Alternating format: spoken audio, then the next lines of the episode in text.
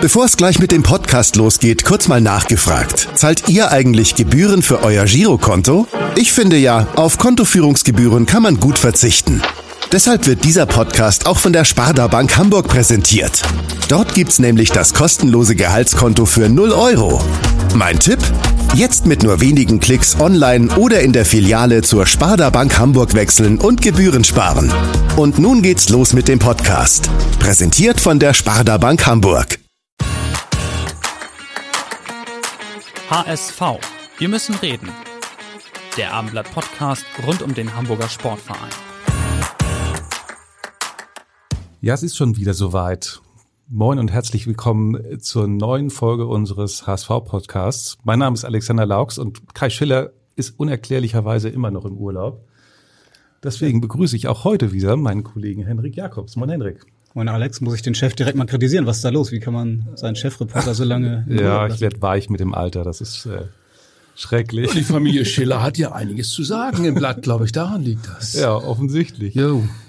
Jetzt hast du schon was gesagt. Ja, es ist, äh, Reinhold, es ist kein normaler Podcast. Uwe Seeler ist in der vergangenen Woche von uns gegangen. Äh, sehr ja. traurig, eigentlich immer noch unvorstellbar, dass er, dass er nicht mehr da ist, dass man ihn nicht mehr anfassen kann. Ähm, umso mehr freue ich mich, dass du heute bei uns bist und um mit uns einfach über alte Zeiten zu sprechen, in Erinnerung zu schwelgen, aber auch über deinen Film zu sprechen, den du im vergangenen Jahr mit ihm und äh, Eger gemacht hast. Ja, und auch ein bisschen in die Zukunft zu schauen natürlich. Herzlich willkommen, Reinhold Himmel, Beckmann. Vielen Dank für die Einladung, ihr Lieben. Und dann lassen uns ein bisschen Uwe gedenken. Genau, von meiner Seite auch nochmal herzlich willkommen, Reinhold Beckmann. Ähm, die Nachricht am Donnerstag Nachmittag kam sie, am späten Nachmittag. Wie hat sie dich erreicht? Wie hat sie dich ähm, getroffen? Naja, ich war im Urlaub und äh, ich hatte mir mittags dermaßen am frühen Nachmittag auf die Zunge gebissen. Und dann kam, ja, ich dachte, was habe ich denn da gemacht? Und zwei Stunden später kam die Nachricht. Ich dachte, das, das muss einen Zusammenhang geben. Und ich wusste um seinen angeknacksten Gesundheitszustand und äh, trotzdem, es, es hat mich natürlich überrascht und auch äh, traurig gemacht äh, und ja, ähm, aber er hat sehr gelitten in den letzten zwei Jahren, muss man sagen. Ich habe ein paar Mal so Situationen erlebt, wo ich dachte, mein Gott, Uwe, du kämpfst wirklich, dein Körper ist nicht mehr an deiner Seite. Die Rückenprobleme und dann ist er so oft gestürzt und so und äh, war schon nicht ohne. Es gibt ja diesen Satz von Ilka, auch in dem Film, wo sie sagt, Mensch, Mäuschen, wir haben noch so viel vor. Ich weiß gar nicht, ob wir das schaffen. Und ich, als ich das jetzt noch mal so in Erinnerung gerufen habe, habe ich gedacht, Mensch, das war schon so eine Vorahnung, das war schon so ein Satz von Ilka. Mhm. Wir werden auch heute auf jeden Fall noch mal in den Film ein bisschen reinschauen. Mhm. Das war ja wirklich schon ein sehr, sehr bewegender Film auch. Bewegend war jetzt auch, was rund um das Rostock-Spiel dann passiert ist. Ähm, viele Menschen sind zum Uwe Seeler Fuß gegangen, haben da Blumen und Kränze niedergelegt. Aus aller Welt kamen ja im Prinzip Reaktionen. Aber jetzt dieses Heimspiel gegen Rostock, das war ja natürlich nochmal was Besonderes. Wie hast du diese ganzen Gedenken rund um das Spiel wahrgenommen? Naja, ich habe hm, einfach auch mal ein bisschen quer gelesen außerhalb von Hamburgs und das ist ja das Bemerkenswerte. Auch international mal ein bisschen zu gucken, was, was wird da wie wahrgenommen von Uwe, was wird zu Papier gebracht, was wird geschrieben. Und dann merkt man einfach die ganz große Bedeutung, dass diese Begriffe wie Bodenständigkeit, Bescheidenheit ja nicht nur hier in Hamburg irgendwie als solche gesehen wurden, für die Uwe stand, sondern dass das strahlt ja nicht nur in die ganze Republik, sondern das ist ja auch in anderen Ländern so angekommen. Und er ist damit ein Stück großer Erinnerung aus einer Zeit, wo der Fußball auch noch für was anderes stand. Und glaube ich, das macht es ja so besonders. Der Uwe ist so ein Gegenentwurf zu dem, was wir heute erleben im Fußball, ganz klar. Und es hat natürlich viel mit dieser großen Persönlichkeit zu tun. Am äh, Sonntag gab es ja viele besondere Momente im Stadion, unter anderem bei der Startaufstellung ähm, als alle Uwe Seeler waren. Und für diejenigen, die nicht im Stadion waren, hören wir noch mal kurz rein, wie das war. Ist schön. Die Nummer 9, Uwe! Die Nummer 9, Uwe! Die Nummer 9, Uwe! Unser Trainer, Uwe!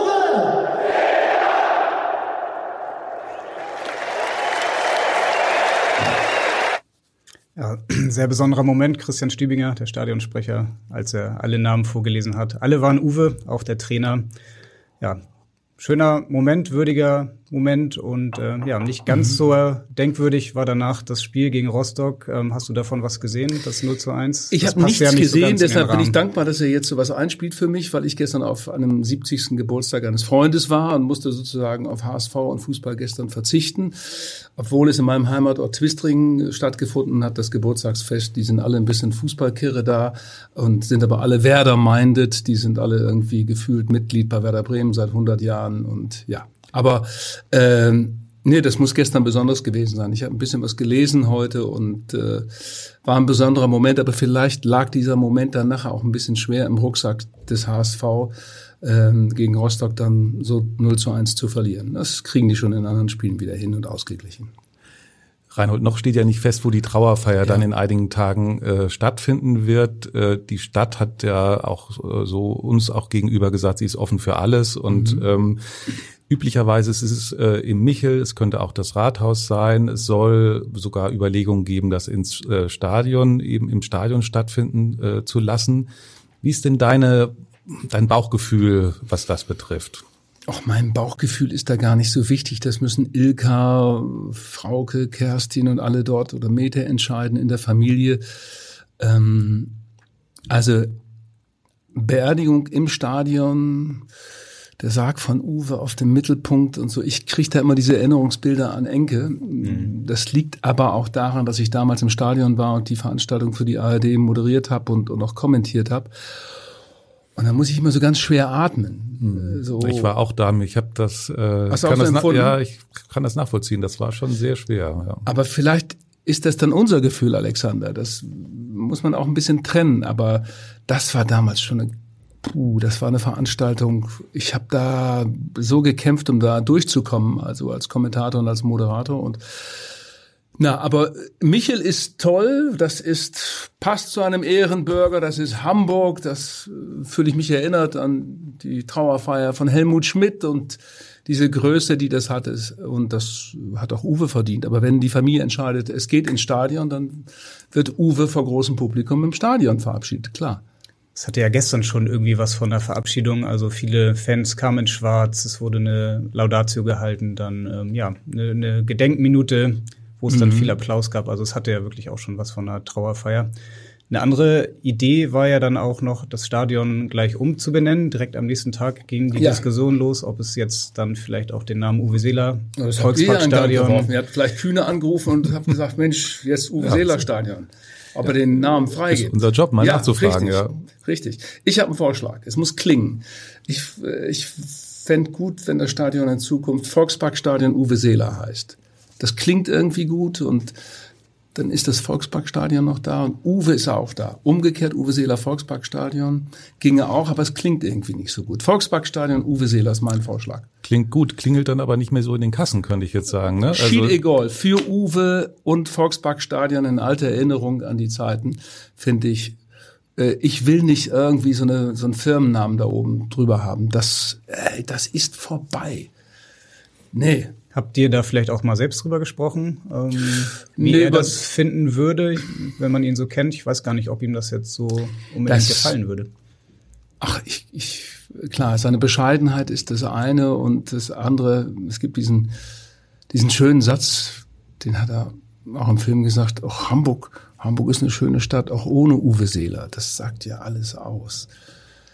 Ja, möglicherweise hören wir den Satz auch heute nochmal in dieser Sendung. Ja, ja, siehst du, das, das, du merkst daran, dass er das vom Dreivierteljahr gesagt hat, also dass er in Gedanken schon wusste, dass es bald eine Zeit geben wird ohne Uwe in Hamburg. Und damit müssen wir jetzt alle klarkommen, dass Uwe nicht mehr da ist. Aber was ja das Schöne ist, dass er uns irgendwie bedeutende Erinnerungen hinterlassen hat, die möglicherweise in 100 Jahren noch eine Gültigkeit haben.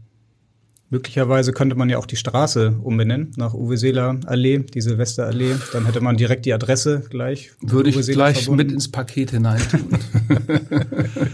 Würde ich sagen. Alles für Uwe. Ja, Ja, alles für Uwe. Ist ja uns Uwe.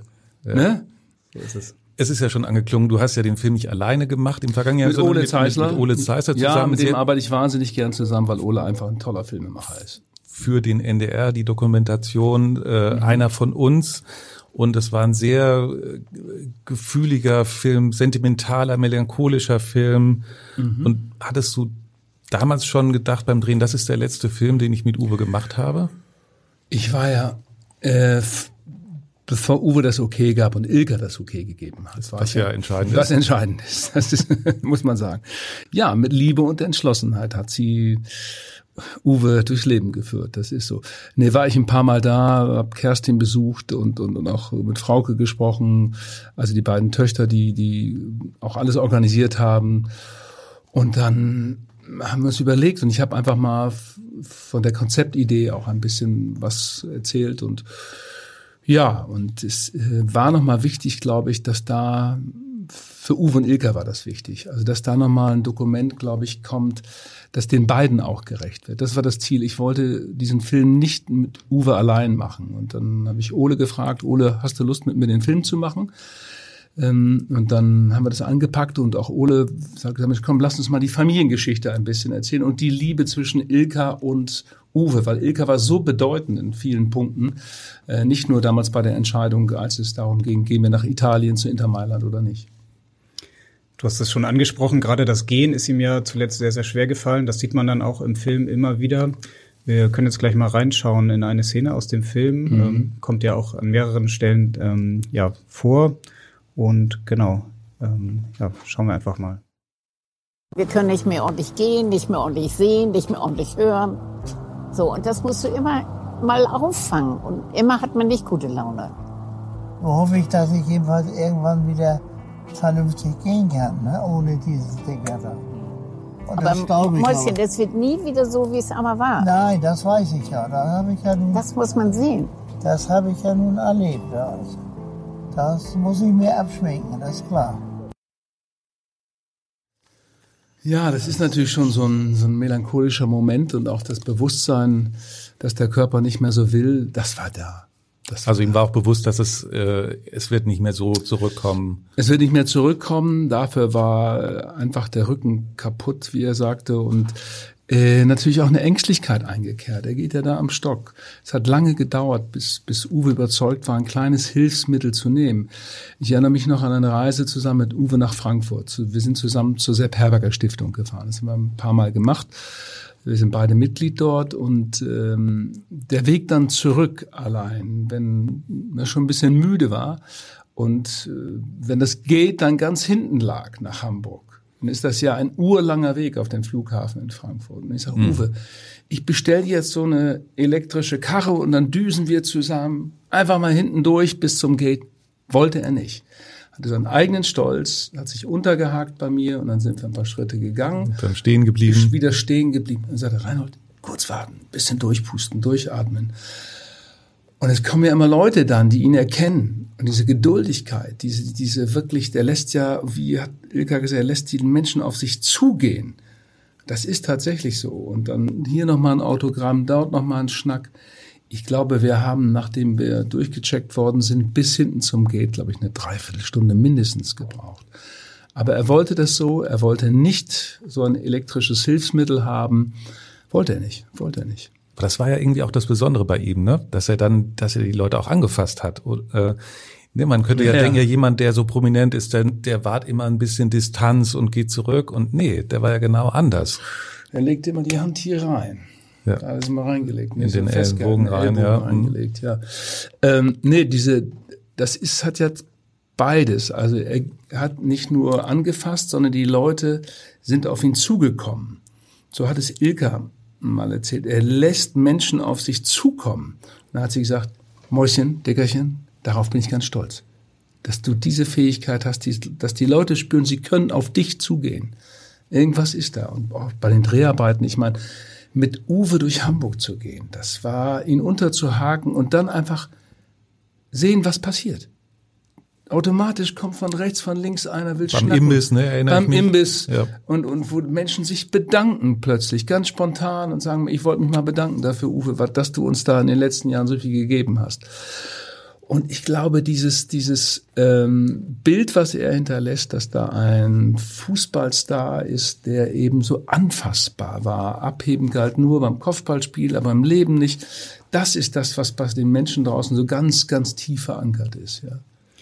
Es gab ja viele schöne Szenen. Zwischendrin gab es ja dann auch noch mal einen Sturz, Und daraufhin habt ihr euch dann nochmal getroffen auf dem Schiff. Wie war denn da eigentlich so die zeitliche Differenz? Lagen ein paar Wochen dazwischen und, und, und dann war das natürlich auch mal so, dann bei Ilka angerufen, wie sieht's aus und wie geht's ihm und dann haben wir das immer zusammen abgestimmt und dann hat sie das okay gegeben, ja komm, wir können einen Drehtag machen.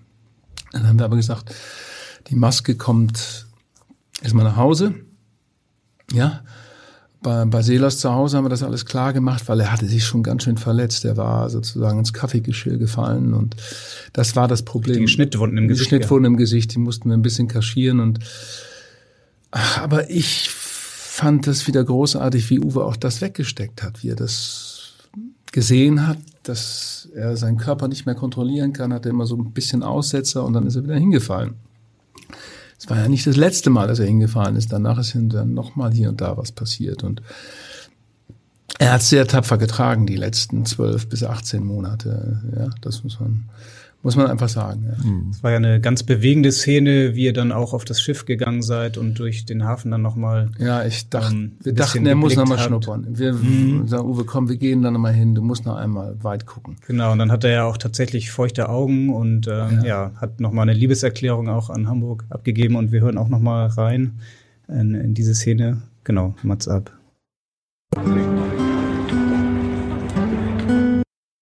Uwe Seeler ohne Hamburg. Oh, da bin ich ein bisschen traurig. Ich bin gerne in Hamburg und liebe diese Stadt. Und Hamburg ist eine schöne Stadt. Das, ist ja nicht abzustreiten. Das macht keiner, der mal in Hamburg gewesen ist. Digga, dass du das hier reingeschafft hast, ist so stark. Ich glaube, Hamburg wird immer eine schöne Stadt sein. Auch ohne Uwe Seeler.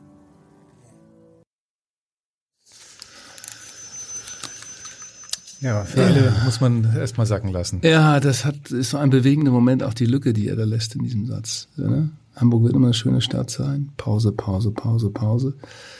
Auch ohne Uwe Seeler. Das ist, man spürt den anderen Gedanken oben drüber. Das spürt man einfach. An dieser Stelle vielleicht einmal die, für diejenigen, die nur den Podcast hören, also wir nehmen das Ganze ja mittlerweile auch im Video auf und wer sich die Szenen nochmal anschauen will, genau, guckt in unser Video, was ihr über abendblatt.de und YouTube auch finden könnt. Oder er guckt in die ARD-Mediathek, da gibt es den ganzen Film ein. Richtig, ja. Er wurde ja auch noch mal gezeigt am Sonntag, glaube ich. Ja, und ja, ähm, also genau. lohnt sich auf jeden Fall, den noch mal komplett anzuschauen. Klare Sehempfehlung dabei. Dank. sagen. Sage ich jetzt unabhängig davon, ob du da bist oder nicht. Den, ich fand den auch damals wirklich, als ich den gesehen habe, ähm, war toll und genau, deswegen hat er das auch verdient. Ja. Aber äh, wir haben zu dem äh, zu den persönlichen Momenten ähm, auch eine Fanfrage, glaube ich, Henrik, ne? Und ähm, zwar von einem gewissen Dirk aus Osnabrück, Ja. der was von dir wissen möchte. Hallo Reinhold Beckmann, ich bin Dirk Schwender aus Dissen bei Osnabrück. Mich würde interessieren, wie oft Sie Uwe Seeler getroffen haben und was der emotionalste Moment mit ihm war. Ja, Er kommt aus Dissen, Dirk. Ja, das ist ganz in der Nähe des Heimatortes meiner Mutter. genau. War gestern am Uwe Seeler Fuß und Ja? Äh, ja, Na toll. waren ja viele Menschen da. Ja, er will wissen, wie oft haben Sie ihn getroffen und was war so der emotionalste Moment? Auch der emotionalste Moment, da war ich acht Jahre alt und habe mich hinter meiner Mutter versteckt in der Sportabteilung von Hertie. Da war plötzlich Uwe Seeler da und hat mit Günter Bernhard, dem Torhüter von Werder, der damals dort in der Hertie-Sportabteilung gearbeitet hat, zwei oder drei Tage die Woche, ähm, irgendwie ein Geschäft gemacht hat, Schuhe abgeliefert. Und Man hat ja, oder viele haben vielleicht vergessen, dass Uwe Seeler damals ja einige Kilometer abgebolzt hat über Land als äh, Vertreter für Trikotagen und Fußballschuhe. Und ich wollte ja mit acht irgendwann auch diese Adidas Uwe haben für 19,90 Mark. Und dann plötzlich war Uwe da hinten zu sehen. Und da habe ich so einen Schrecken gekriegt. Ich habe mich hinter dem Rücken meiner Mutter versteckt und war, glaube ich, ich Aber habe ihn gleich sofort erkannt. ja klar, Uwe Eckert, ja, wir wollten ja alle so sein wie Uwe. Wir haben ja, wenn wir gespielt haben bei uns in der E-Jugend oder D-Jugend nachher, wir haben ja auch, oder bei uns hinter der Scheune ähm, auf dem Platz, wir haben dann uns ja selber kommentiert und wir haben immer so getan, als wenn wir Uwe wären beim Tore schießen. Und dann das einfach, ja, jeder kleinste Fallrückzieher war eigentlich ein Fallrückzieher von Uwe Seeler und jeder Kopfball war. mm, Mit den Buffern von Uwe Seeler. mit den Buffern von Uwe. Und das war, ich hatte erst so richtig alte Buffer und, und, und äh, mit so komischen raufgenagelten Stollen und die waren brutal. Und man hat sich da andauernd Blasen geholt. Und dann gab es ja diese äh, für 1990, das war ja, waren Schuhe, die man sich leisten konnte. Das passte zu Uwe, mein älterer Bruder, fünf Jahre älter, hatte schon Adidas Brasilia, spielte schon sozusagen in der gehobenen B- oder A-Jugendklasse zu dem Zeitpunkt und hatte, wie gesagt, diese Edelschuhe und ich war aber glücklich mit Adidas Uwe. Rudi Völler hat das auch mal gesagt. Diese Adidas Uwe waren äh, eine Befreiung. Man konnte sich einen Fußballschuh leisten. Das äh, muss man auch Uwe hoch anrechnen oder Adidas auf wem auch immer, dass es die für 19,90 Mark gab. Mhm. Aber wenn Uwe, habt ihr äh, euch damals im Kaufhaus dann auch direkt noch getroffen? Nein, Hast nein, nein, gar nicht. vorgetraut? Nein, ich habe das muss ich natürlich noch nein, wissen. Nein, nein, Alexander, ich habe mich nicht vorgetraut. Ich Ja. war so, du kannst dir gar nicht vorstellen, wenn du dann vom Land in die Großstadt kommst, nach Bremen und Hertie Sportabteilung. Erstmal war ich schon aufgeregt, weil Günter Bernhard da war. Das hat mich schon völlig fertig gemacht. Charismatischer Torhüter, auch aus der Meistermannschaft von Werder Bremen. Erstmal das hat mich zappeln lassen, dass dann dann Uwe auch noch durch Zufall da war. Da war ich völlig am Ende, fertig, nichts ging und äh, habe mich hinter meiner Mutter versteckt. Und wir haben uns dann später, äh, ich habe dann Autogramme gesammelt, früher nach den Spielen im Weserstadion war oft da, auch nach einem Spiel von Werder gegen HSV und da habe ich mal mit Herzklopfen da gestanden und, und er hat ja Autogramme gegeben. Ich habe ja auch ähm, geschrieben, ich habe ja auch einen Brief geschrieben, äh, Uwe Seeler Hamburg. Darunter Nationalspieler. Und eine Woche später kam der Brief zurück mit zwei Karten da drin von Uwe unterschrieben. Das war nicht so, dass die anderen Fußballer alle so schnell geantwortet haben. Uwe war da total zuverlässig und fleißig. Was meinst du, was das bedeutet hat für uns auf dem Land? Wenn dann Post kam, das war dann, das Dopamin ging dann hoch. Das war wie Weihnachten. Das hat ihn ja auch bis zuletzt ausgezeichnet, dass Ja. er jede Post beantworten wollte. Das ihr glaubt gar nicht, wenn man da im Büro bei Uwe war, aber Kerstin hat das ähm, ja alles organisiert. Wie viel Autogrammwünsche da täglich reinkommen? Das ist irre. Der, wenn, als, als wir dann im Büro mal waren, der muss immer schreiben, der muss immer schreiben. Es muss jetzt einen geben, der das weitermacht. Das ist wichtig. Hoffentlich, ja, er hat noch sicherlich genug geschrieben, Uwe. Du hast ja gerade schon erzählt, dann das erste Autogramm von Uwe Seeler. War das die erste Begegnung auch mit ihm oder wann war so die erste persönliche Nein, die erste, das war, auch? nach dem Spiel. Ich weiß noch, da stand ich da. Äh, früher war das ja möglich. Dann war man direkt vor der Tür, vor der Umkleidekabine, dann die Holztür im alten Weserstadion. Und dann haben wir immer gewartet nach Spielschluss. Und dann kam der lustige Max Lorenz irgendwann raus von Werder Bremen und kann mich noch erinnern, der hat mich dann mit seinem Rasierfaser eingeschmiert. Ich kam zurück nach Hause im Twistring mit dem, mit dem Zug. Dann nachher meine Mutter dann so, was ist denn mit dir los? Du riechst ja wie Puma. Und das war das, äh, ich weiß ich nicht, ob welches das war von ihm. Ich glaube, Hattrick hatte der. Und ich roch von oben Oh, bis unten nach. Hattrick. Das war ja die Werbung, ne? Ja, ja. Und jetzt auf der, irgendwann vor zwei, drei Jahren habe ich irgendwie so eine Feier von Werder Bremen moderiert und da habe ich mir eine Großpackung dieses, dieses, dieses Diesels ge geleistet und habe dann am Ende die Max Lorenz geschenkt. Oder, ja, der Laden hat getobt. Das fanden die gut. Hast, erinnerst du dich denn noch an dein erstes Interview mit Uwe? Dann? Äh, nee. Und zweite Frage, wie aufgeregt warst du dann? Ja, mit Uwe war schon dann so eine andere Nähe entstanden, weil wir uns hier in Hamburg bei bestimmten Veranstaltungen immer getroffen haben. Klar war es zu Randzeiten, als ich dann nach Hamburg kam, 1991, erstmal bei Premiere und dann zu Rand, war es auch nochmal ähm, eine, eine kleine Aufregung, immer Uwe zu, zu treffen. Und aber wir haben uns oft hier in Hamburg gesehen, oft unterhalten. Ich habe ihm meine Geschichten erzählt und er hat sich immer darüber amüsiert. Ja. Ja, das fand er immer, glaube ich, ganz nicht nur niedlich, sondern irgendwie auch ganz putzig, dass da so einer vom Land in der Nähe von Bremen so ein Uwe Seeler-Fan ist. Und äh, ja, und ansonsten Uwe ist ja, war ja immer ein wahnsinnig zuverlässiger äh, Kerl. Das, das, ich habe das so bewundert. Er war zwölfmal Tag der Legenden für unsere Jugendorganisation Nestwerk. Ist er zwölfmal aus dem Urlaub gekommen und war zwölfmal dabei und das im St. Pauli-Stadion. Das muss man ja auch bedenken. Das war für ihn gar kein Problem. Und er wurde gefeiert im St. Pauli-Stadion. Jedes Mal, wenn er bei uns äh, auflief beim, äh, als Zuschauer und dann auf diesem großen Sofa mit Max Lorenz und anderen saß, die Leute haben ihn abgefeiert. Ja, Das war auch tatsächlich gestern so im Stadion gegen Rostock. Selbst die Hansa-Fans standen alle, Ja. haben applaudiert. Also Ja. bei aller Rivalität in dem Moment. Ähm, Ja. Aber sag mal, ein kleiner Sidestep, weil du St. Pauli sagst, so zum HSV-Fan hat's für dich dann nicht gereicht, trotz aller Bewunderung für Uwe. Es bringt Alexander mich, ja okay. Ich kenne doch, ich war früher wirklich als Kind ein HSV-Fan. Aber die große Nähe und Liebe, und das ist einfach der Punkt, das war für mich natürlich Werder Bremen. Ich bin 30 Kilometer südlich von Bremen aufgewachsen. Und mein Vater hatte mich mit neun Jahren das erste Mal mitgenommen. Ich hatte so eine Schoßkarte auf der alten Sitztribüne, auf der alten Holztribüne. Und das war der vorletzte Spieltag und Werder spielte gegen Borussia Dortmund und Zemski, äh, Zemski war noch nicht mit dabei, aber Matischak schoss ein Tor, Zebrowski schoss ein Tor und das dritte schoss, glaube ich, Klöckner. Werder gewann mit 3 zu 0 gegen Dortmund und war deutscher Meister und Fischken Multop, der Trainer, wurde auf den Schultern aus dem Stadion getragen. Das war so erhebend, so großartig und ich als kleiner Bengel da, da konnte ich da nicht anders. Also das, ähm, du, man darf doch seine Heimat auch nicht verraten. Nein. Also finde ich, das, Aber ich, ich sehe das dir- ganz entspannt. Alexander, also, aber du kannst dir nicht vorstellen, ich bin als kleiner Bengel danach, als neun- und zehnjähriger immer wieder zu Werder gegangen nach dem Meisterjahr. Es kamen Jahre, die waren anders.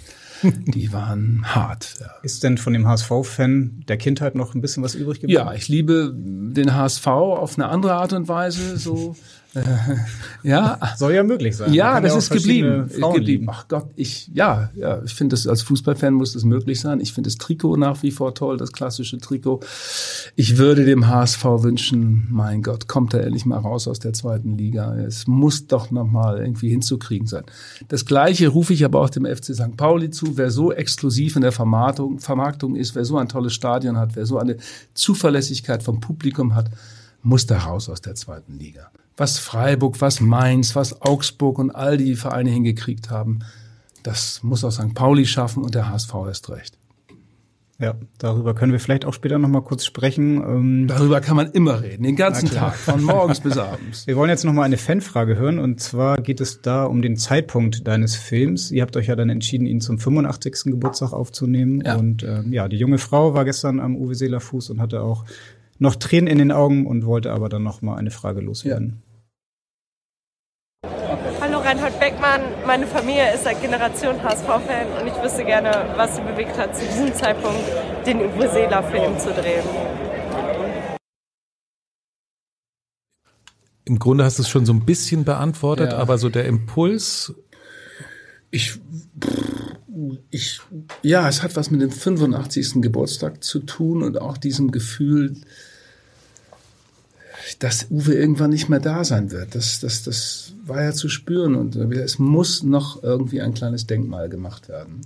Eine Erinnerungsschrift, ein Erinnerungsfilm und ich bin da sehr froh, dass wir uns für diese Form entschieden haben, diesen Film mit Ilka zusammen zu machen. Das ist vielleicht in der Form bei den ganzen filmischen Wertschätzungen für Uwe bisher noch nicht da gewesen, weil diese Geschichte musste nochmal richtig erzählt werden. Denn Ilka ist ja eine sehr durchsetzungskräftige, fähige Frau, wie wir alle wissen, aber hat in die- in dieser Mischung aus Entschlossenheit und Liebe Uwe einfach großartig geführt und den Rücken freigehalten. Und es gibt ja in diesem Film diesen, diesen schönen Satz, als es nochmal um das Angebot aus Italien geht. Als Herrera quasi den Geldkoffer mit einer Million Mark vor der Haustür in Norderstedt deponiert. Und dann sagt sie doch, also, der hat einen Fehler gemacht. Der hat nicht mit uns Frauen geredet. Der hätte mal mit mir reden müssen.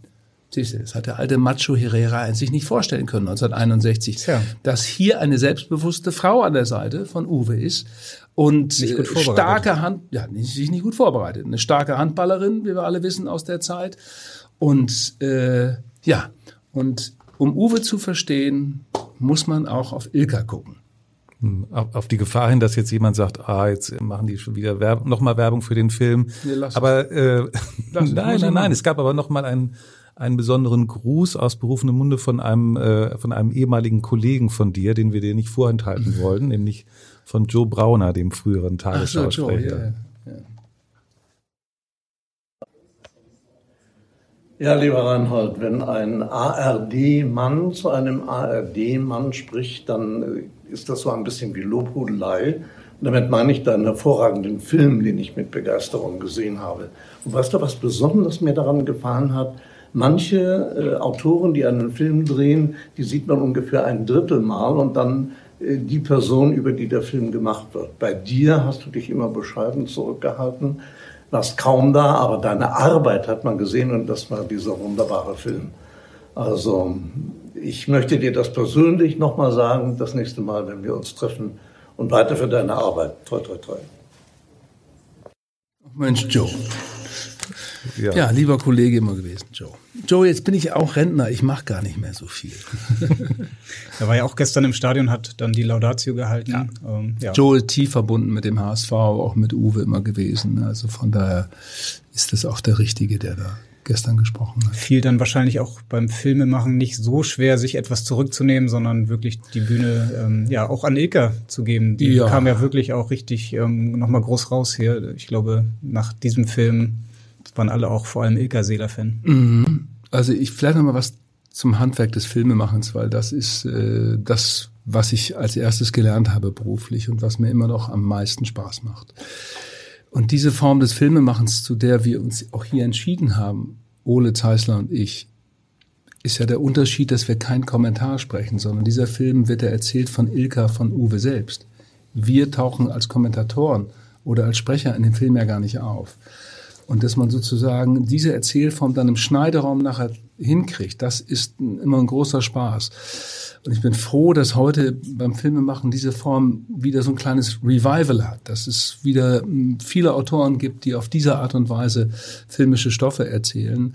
Ähm, und ja, man muss da gar nicht immer sozusagen mit dem Sprechertext da durch den Film führen. Es gibt auch diese Form des Erzählens, dass es von den Protagonisten selbst erzählt wird. Und das war natürlich toll, mit diesen O-Tönen von Uwe und Ilka zu machen.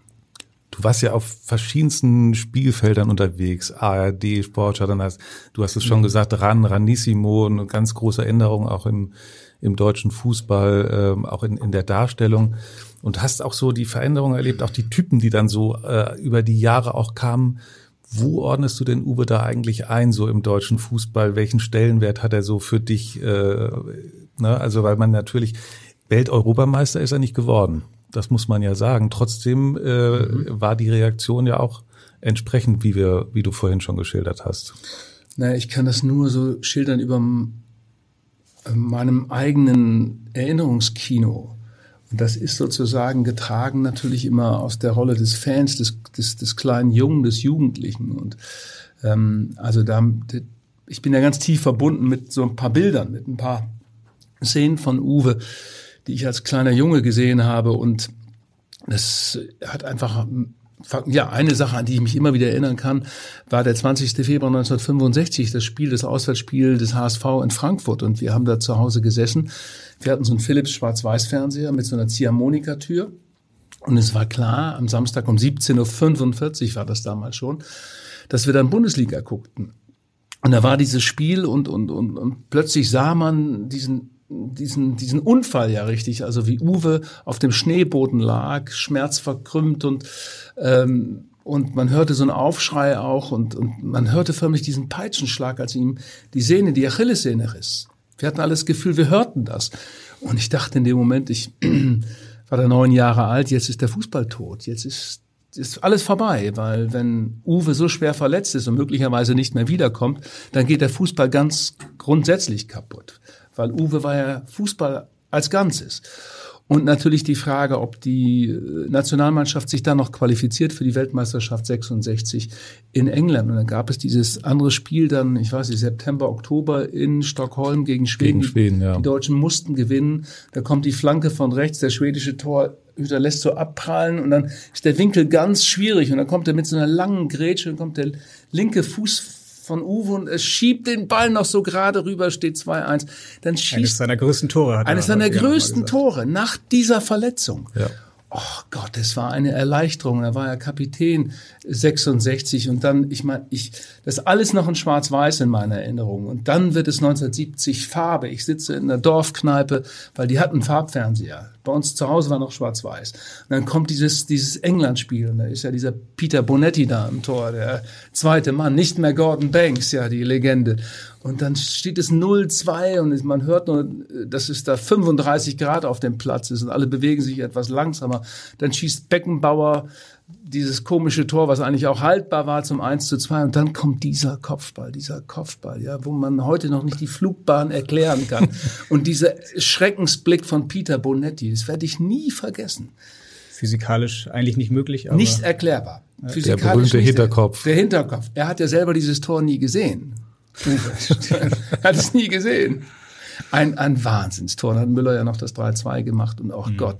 Das sind so die Bilder. Und wenn man guckt, äh, Oberligaspiele, die deutsche Meisterschaft gegen Köln, das 3 zu 2, das Finale oder auch andere Sachen, die Art und Weise, wie dieser kleine Kerl mhm. gespielt hat, dieses, dieses Zähe. Du hast ja auch in dem Nachruf bei Spiegel Online geschrieben, dass Uwe Seeler für einen anderen Fußball stand oder auch steht. Meinst du das vor allem sportlich oder ähm, als Persönlichkeit? Was hast du damit gemeint?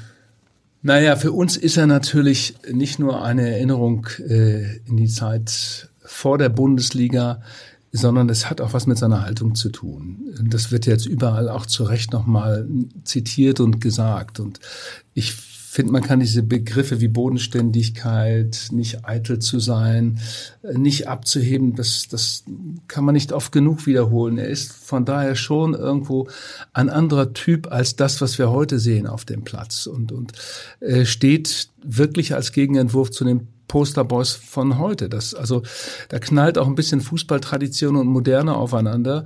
Ähm, heute gibt's ja so ja auch dieses sich selber inszenieren. Wir leben in einer Zeit, die völlig überindividualisiert ist.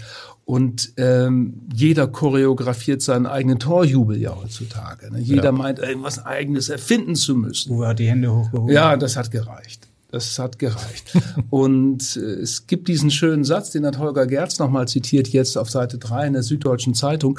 Äh, das hat ein englischer Autor, ich glaube Don Mullen heißt er, bei der Beerdigung von Gordon Banks nochmal zu Papier gebracht. Da hat er gesagt, wir lebten in einer Zeit, als Sporthelden gewöhnliche und zurückhaltende Menschen waren, deren Bescheidenheit der Treibstoff unserer Träume war. Klingt ein bisschen dicke auf den ersten Blick, aber ist was dran. Und dafür steht halt Uwe.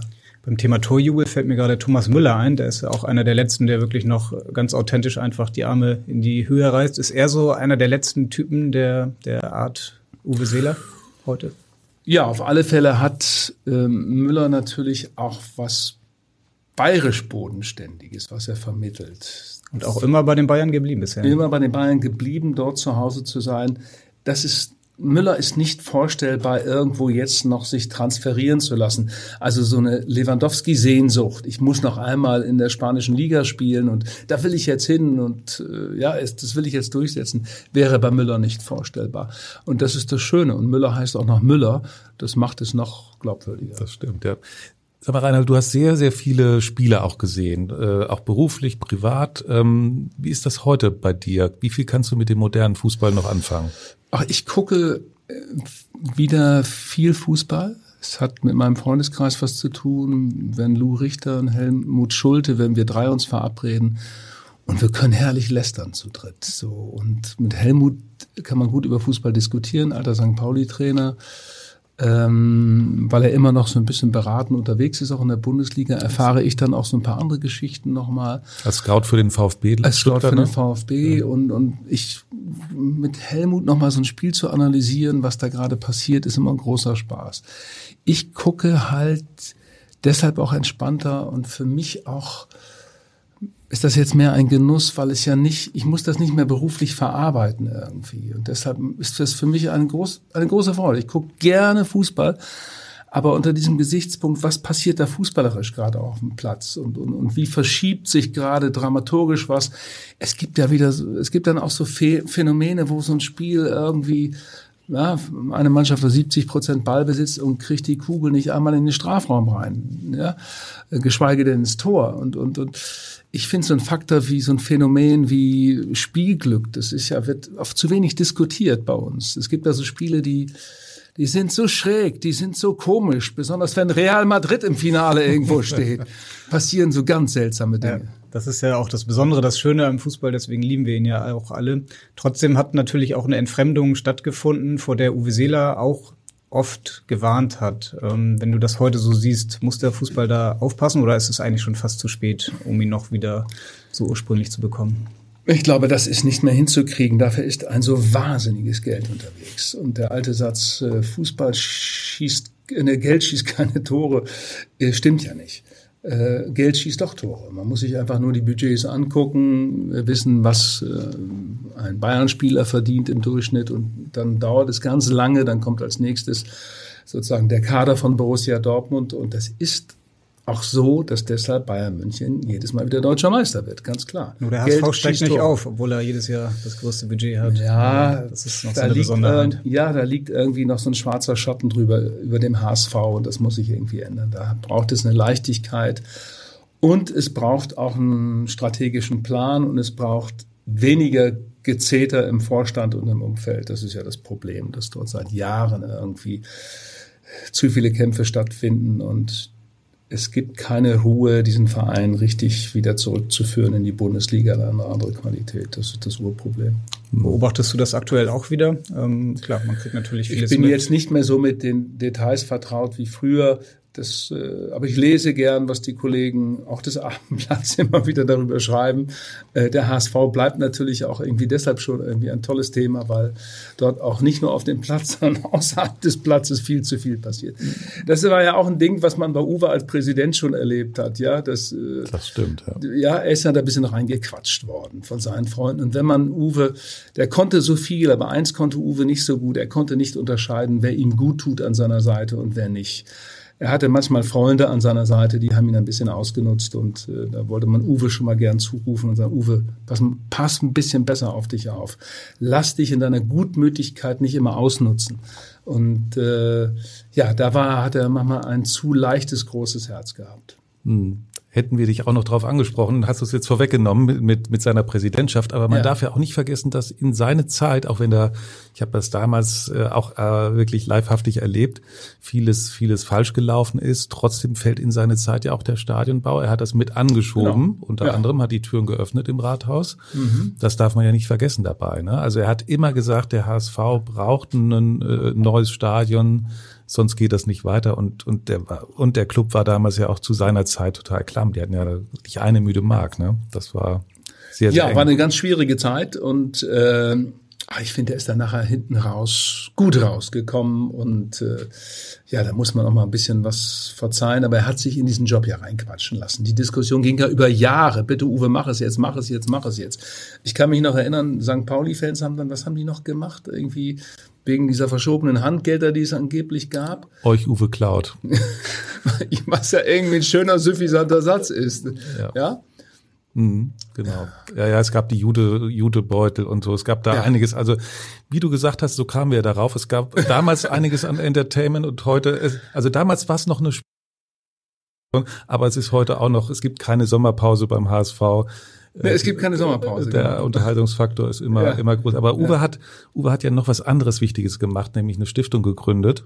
Ja. Und äh, die auch schon sehr viel ausgeschüttet hat. Und wir hatten einen, auch einen früheren, sag mal, TV-Kollegen gebeten, auch nochmal eine Sprachnachricht zu erstellen. Und das hat er gerne getan für uns.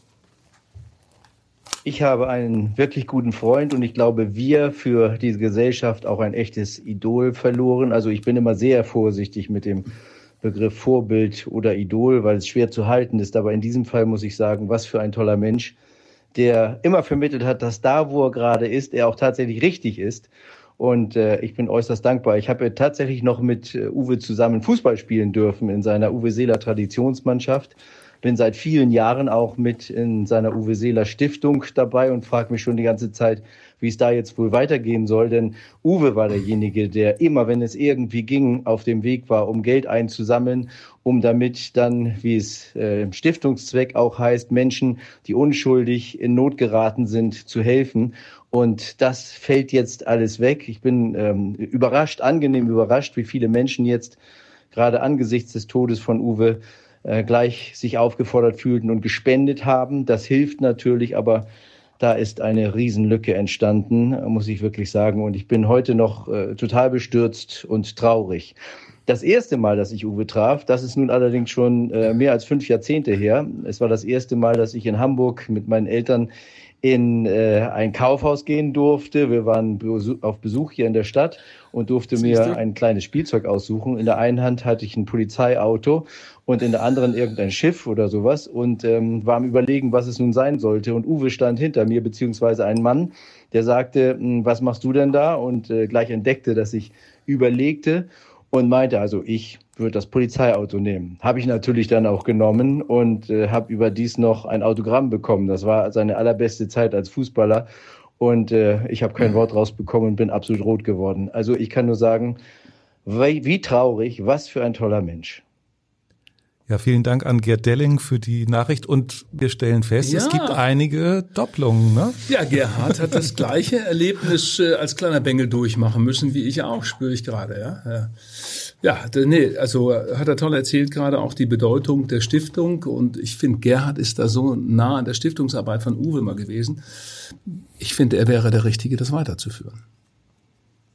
Gute ja. Idee. Ja. Was mir gerade einfällt, der Tag der Legenden, da war Uwe Seeler ja auch immer ein äh, wichtiger Teil. Gibt es da irgendwelche Überlegungen, das äh, dann bald wieder aufleben zu lassen? Äh, na, wir haben das zwölfmal gemacht in Verbindung mit der Nacht der Legenden auf der Reeperbahn, im Schmitz Tivoli und äh, nein, leider hat sich die Situation verändert. Ich kann das mal gerne erklären. Also zu Beginn war das ja eine Veranstaltung, äh, die viel improvisiert hat und, und dann wurde das so eine Erfolgsgeschichte und es waren über 20.000 im Stadion und wir haben uns natürlich immer was Verrücktes ausgedacht. Es gab in der Pause immer eine große Band, die gespielt hat und es waren große Stars da. Selbst Michael Schumacher hat gespielt in der Mannschaft und Uwe war jedes Mal da. Ähm, Franz Beckenbauer war auch zwei, dreimal da und ähm, nur inzwischen ist es so, dass so eine Veranstaltung viel Geld kostet. Wir bekommen das Stadion vom FC St. Pauli für lau wie man sagt in Hamburg. Aber wir müssen die anderen Kosten alle tragen, Sicherheitskosten. Wir müssen die ganze Beschallung machen im Stadion. Und es geht ja darum, dass wir für unsere Jugendorganisation Nestwerk auch an so einem Tag ein bisschen Geld zusammenkriegen. Das ist ja das Ziel so einer Veranstaltung. Und das war nicht mehr möglich, weil die Kosten inzwischen, die Sicherheitskosten so groß sind und du musst die als Verein dann selber tragen, als Organisation, so dass wir dann einfach nach zwölf Jahren sagen mussten, ey, das, das geht nicht. Wir müssen ja auch belegen, dass wir mit der Veranstaltung einfach Kohle zusammenkriegen, die wir den Jugendlichen zuführen in den Stadtteilen Hamburgs, wo es gebraucht wird. Das ist sozusagen äh, das Ziel von Nestwerk. Deshalb machen wir das. Und ich bin aber nach wie vor viel unterwegs und äh, versuche Unternehmen zu überzeugen, äh, Unterstützer zu überzeugen. Wir brauchen im Jahr um die 500.000, um unsere Projekte zu führen. Das Geld muss zusammenkommen, auf andere Art und Weise dann könntest jetzt auch einen Song über Uwe Seeler schreiben, ne? Das ist ja auch ein kleines Talent von dir, kleines, großes. Ja, aber da hat Udo Jürgens schon große Vorlagen geliefert und so weiter. Das sollen jetzt vielleicht andere machen und so. Das ist, äh, nein, nein. Aber er hat äh, Hymnen verdient in jeder Hinsicht. Es wird auch sicherlich Poesien geben, Gedichte, Texte über Uwe Seeler. Da werden sich jetzt einige Intellektuelle, einige Künstler ranmachen, was zu Papier zu bringen. Viele wissen das vielleicht gar nicht, Unkundige, die auch nicht das Abendblatt lesen. Äh, wie oft bist du denn unterwegs mit deiner Band eigentlich? Ach so, wir machen mittlerweile schon so um die 40, machen wir auch 50 Konzerte. Das war natürlich in den letzten zwei Jahren ein bisschen anders, weil durch Corona ist der ganze Kulturbetrieb natürlich äh, nicht mehr so da gewesen, wie wir das alle vorher kennen und die ganze Szene hat sich verändert, aber wir haben gerade in diesem Jahr schon wieder viel gespielt und selbst letzte auf dem Bremer Marktplatz und vor ein paar Wochen.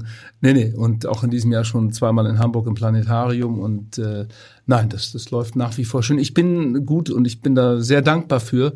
Ähm, es war immer mein Ding, Musik, Musik, Musik und habe immer Gitarre gespielt und aber das äh, mit eigenem Programm auf der Bühne, das ist eine große Freude.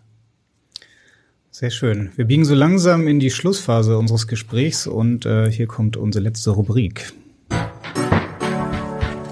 Meine Top 3. Da muss es natürlich auch um Uwe Seeler gehen, ja. Reinhold. Deswegen schilder uns doch mal deine drei, ja, wie soll ich sagen, Top-Momente mit Uwe Seeler oder von Uwe Seeler, des Fußballers Uwe Seeler. Des Fußballers Uwe Seeler. Also ich habe ja schon äh, als Top 1 geht ganz klar der ja. Kopfball, der Hinterkopf von Uwe Rhein in Mexiko, in Leon gegen England zum 2 zu 2. Flugbahn bis heute nicht geklärt. Physikalisches Meisterwerk. Nummer zwei ist die Begegnung ganz klar äh, mit Uwe Seeler im Kaufhaus Hertie in der Sportabteilung, als ich mich hinter meiner Mutter versteckte. Äh, Nummer drei ist,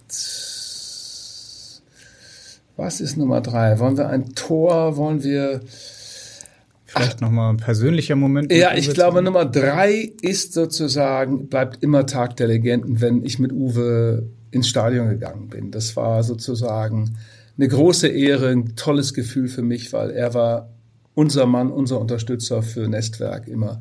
Und diese Solidarität bleibt einfach unvergessen. Da war er. Er hat immer gestanden, er ist immer aus dem Urlaub gekommen.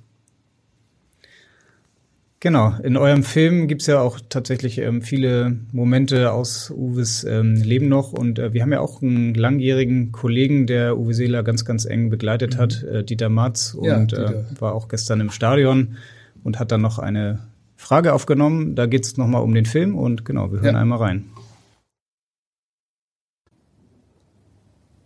Lieber Reinhold, du hast einen sehr schönen Uwe Seeler-Film gemacht und es ist ja jetzt ein ganz, ganz trauriges Ereignis gewesen, dass er schon von uns gegangen ist.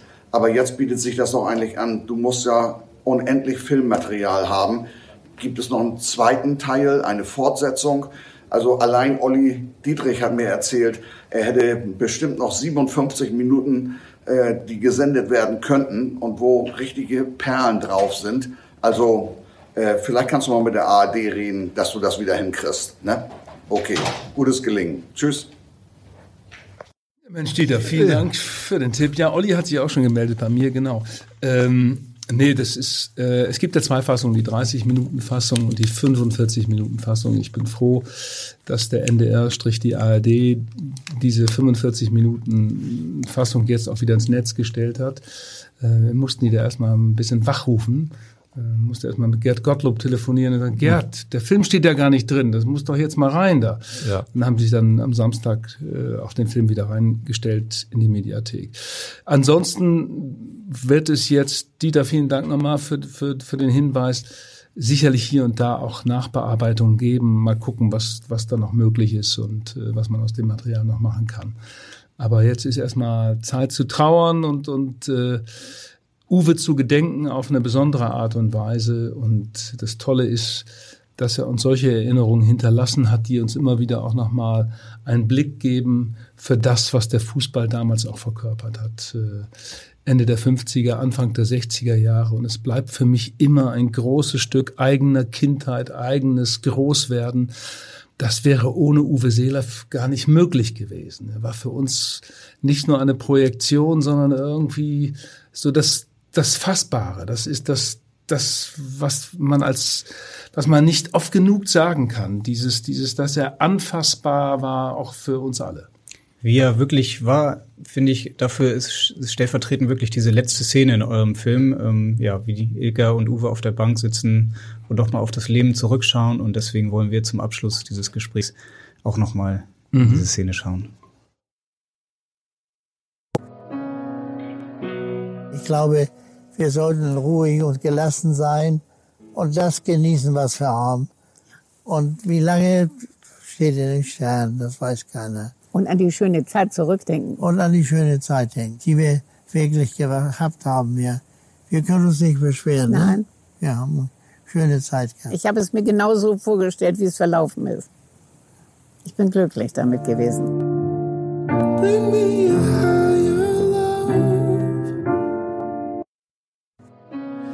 So, Ich glaube, Punkt. Puh, das wirkt ja jetzt nochmal ganz anders, der Schlusssatz. Ne? Ja. Kriegt man schon noch mal Gänsehaut. Ja, das wirkt ganz anders. So als wenn beide wussten, lang kann das nicht mehr gut gehen. Ne? Lang kann das nicht mehr gut gehen. Aber Aber, das so ist noch doch schön, hört- dass das Ilka das formulieren kann. So habe ich es mir vorgestellt. Genau so habe ich es mir vorgestellt. Und ich glaube, auch jeder kann sich davon ein bisschen was abschneiden, einfach aufs Leben zu gucken und zufrieden zu sein mit dem, was man hat. Ich glaube, dafür stand ja auch Uwe Seeler. Ja, und da ist dieser Begriff, dieses schöne Wort zufrieden genau richtig. Wenn man gefragt hat, Uwe, wie geht's dir? Oh, ich bin zufrieden. Ja.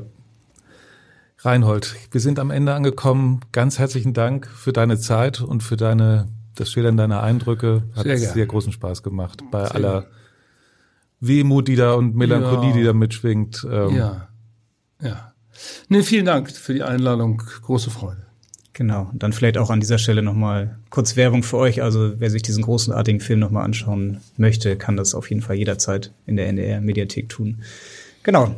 Und damit Danke. bleibt mir eigentlich nur noch zu sagen, in Hamburg sagt man Tschüss. Ja. bei uns heißt das auf Wiederhören und auf Wiedersehen. Tschüss. Das ist eigentlich umgestellt auf das, was wir eigentlich wollen. Jetzt werden wir sehen, was passiert. Wir haben ja dann die Möglichkeit, sagen wir, ziemlich junge Spieler schon frühzeitig nach oben zu nehmen, was ja teilweise in anderen Vereinen grundsätzlich schon so gehandhabt wird.